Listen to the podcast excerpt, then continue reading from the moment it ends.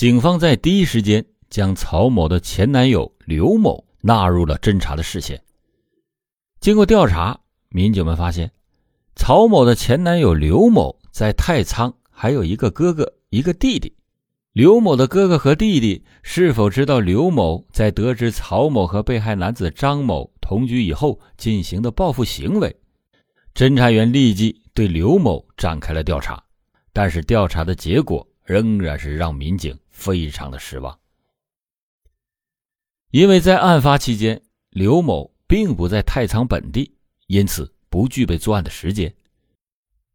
刘某的哥哥和弟弟平时对曹某就有些不满，那么凶手有没有可能是刘某的哥哥和弟弟呢？侦查员是不会放过任何的可能性，于是就马不停蹄的对刘某的哥哥和弟弟进行了调查，结果还是出人意料。经过初步调查，民警发现刘某三兄弟都不具备作案的条件和作案的时间。案发现场附近的监控没有线索，作案的刀具的来源仍然在调查当中。死者女友曹某身边的关系人一一的也都被排除，都没有作案的时间。整个的案件一时陷入到了僵局。此时，案发已经有三天的时间，发生在江苏太仓的杀人案始终是没有进展，案件在当地被传得沸沸扬扬。公安机关也感受到了前所未有的压力。如果要是按照以往的办案经验，那凶手肯定会在作案以后的第一时间内逃离现场。此时，去死者张某家乡浙江丽水的侦查员有了反馈：张某在云南的时候曾经几度的被强制戒毒过，之后张某就到了江苏太仓，一直冒用其他人的身份在太仓的工厂里边打着工。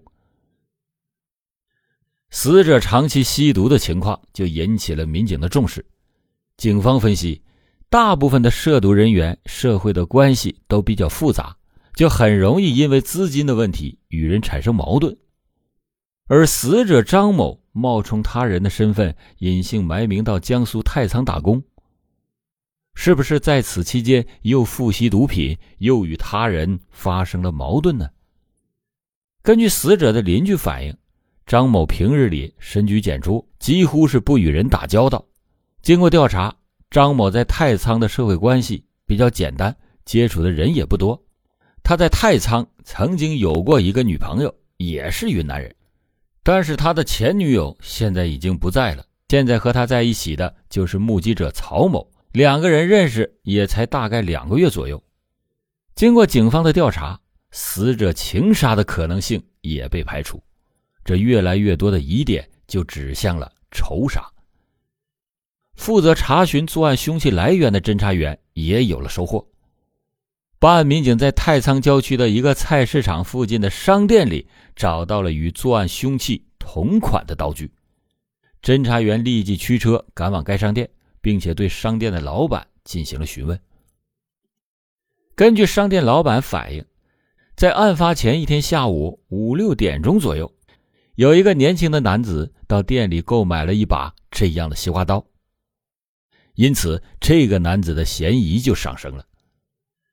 侦查员详细的了解了购买刀具的年轻男子是一个什么样的体貌特征，商店的老板就回忆，这个年轻男子的年龄大概在二十五岁左右，购买了刀具就很快离开了商店。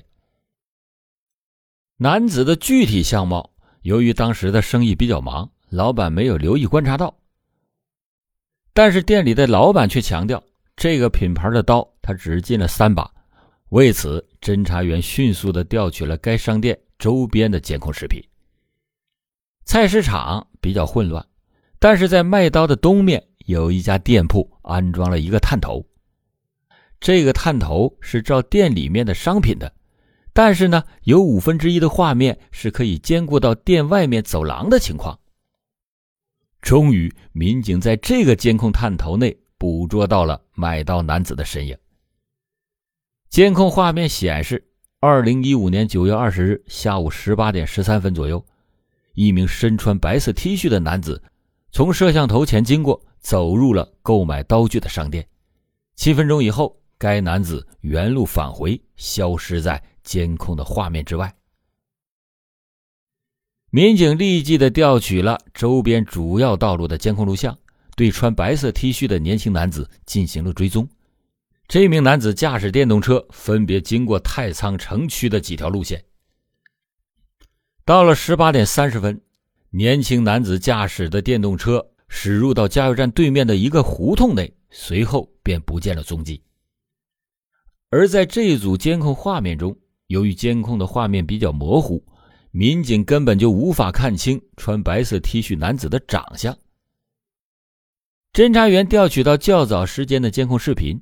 在查看了近十个小时周边各个路口的监控视频以后，终于发现身穿白色 T 恤的男子出现在某超市内的监控画面之中。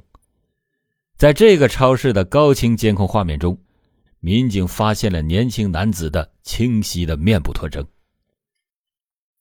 监控的画面可以清晰的看到，这名男子年龄在二十岁上下，皮肤较黑。身穿白色 T 恤、牛仔裤和一双黑色的运动鞋。侦查员分析，这名男子很有可能是在超市内没有挑选到合适的凶器，从而离开前往另一个市场。紧接着，民警调取到案发当天的监控录像，发现买刀的男子换上了一身黑色的衣服，骑着电动车在晚上七点半离开住处，经过一个路口，在晚上七点四十分左右。通过距离县城最近的三号监控摄像头，向被害人的租住地驶去。两个小时以后，该男子驾驶电动车再次的出现在监控的画面中。侦查员注意到，这名男子再次出现在监控画面中的时间是晚上九点四十五分，报警的时间是九点四十一分。这名男子是九点四十五分从这个地方离开的。因此，民警觉得这个男子的嫌疑非常的大。民警通过监控看到，这名男子多次的驾车回到二零幺国道加油站对面的胡同内，恰巧呢，这个胡同内有很多的出租房。侦查员就分析，这里很有可能就是嫌疑人的落脚点。就在侦查员为此感到兴奋时，出乎意料的事情发生了。仅仅过了十几分钟，嫌疑男子再次的驾驶电动车驶出了这个胡同。在当天晚上十点钟左右，嫌疑男子从暂住地出发，消失在了二零四国道和新港路路口东侧的一个辅道内。而这次，嫌疑男子在监控画面中消失之后，就再也没有出现过。难道是他发现了警方对他的追捕，已经潜逃了？民警为了掌握更多嫌疑男子的信息，决定调取案发前几天的监控视频，追踪嫌疑男子的活动轨迹。经过不懈的努力，民警终于在监控画面里发现了嫌疑男子的身影。这名男子反复出现的另一个地点是位于江苏太仓的一片老城区。民警分析，这里很有可能就是嫌疑人上班的地方。并且从监控画面里可以看到，在案发后的第二天，嫌疑男子再也没有回到过二零四国道加油站对面的那个胡同里。民警就决定立即的对该胡同进行排查。为了不打草惊蛇，民警首先对出租房的房东进行了秘密的走访。一条线索很快就上来了。根据房东反映，在五号出租房的里边。有一个小伙子前两天刚刚的离开，年龄大约在二十多岁，自称是云南人。同时，房东还告诉侦查员，这名男子的作息时间非常的规律，每天都是按点上班，按时回家。因为这个区域分布着几个厂区，房东认为这个租户应该是有稳定的工作的。然而，当侦查员索要该租户男子的身份信息的时候，房东却面露难色。房东竟然是对此一概不知，只知道这是一个年轻的小伙子，二十来岁，身高在一米七五左右，体型比较壮实。但是他不知道这个男子的姓名、来自何方、在哪工作。由于嫌疑男子租住的地方是位于太仓市的城乡结合部，大部分是属于拆迁房，租住的人员相对的比较复杂，房东也没有按照有关规定登记嫌疑男子的身份信息，这就给民警的侦破工作带来了不小的难度。民警决定再次的调取监控视频，扩大调取范围。民警再次对嫌疑男子的轨迹进行分析，通过监控发现，嫌疑男子在案发之前的连续两天的上午，都是消失在了二零四国道新港路口红绿灯的那个地方。因为那边没有监控，正好发现他是从国道的辅道进入的，那边呢正好有一片厂区，包括砂石厂、印染厂等一些大型的厂区。那么就分析这名嫌疑男子应该就是在厂区内工作，于是民警立即对厂区内进行了秘密的调查。一方面在厂区内部寻找犯罪嫌疑人所驾驶的电动车，另一方面通过厂区的几个监控对犯罪嫌疑人进行查找。随后案情就有了重大的突破。民警发现。在九月二十一号晚上十点零五分左右，有一个男子，包括他所骑的电瓶车以及体型特征，都与之前警方发现的那个到案发现场的嫌疑男子相互吻合。通过厂区的监控，民警发现之后男子就再也没有离开过这家工厂。难道嫌疑男子作案之后根本就没有离开太仓，而是一直藏匿在自己的工作厂区？侦查员们立即的就找到了这家工厂的相关负责人，让他辨认监控录像中嫌疑男子的身份。厂区的人事主管向警方反映，的确有这么一名男子。据了解，监控录像中的嫌疑男子与某厂区的职工严某非常的相像。严某现年二十岁，云南人。为了不打草惊蛇，侦查员首先在厂区内秘密排查了严某所驾驶的电动车，从而进一步的确定是否就是监控画面中的犯罪嫌疑人。有一辆电瓶车的样式与嫌疑男子所骑的电瓶车是比较吻合的。民警分析，他既然把电瓶车放在了这里，那么他人应该是没有离开的。得知到这一消息以后，民警立即的封锁了这个厂区的各个出入口。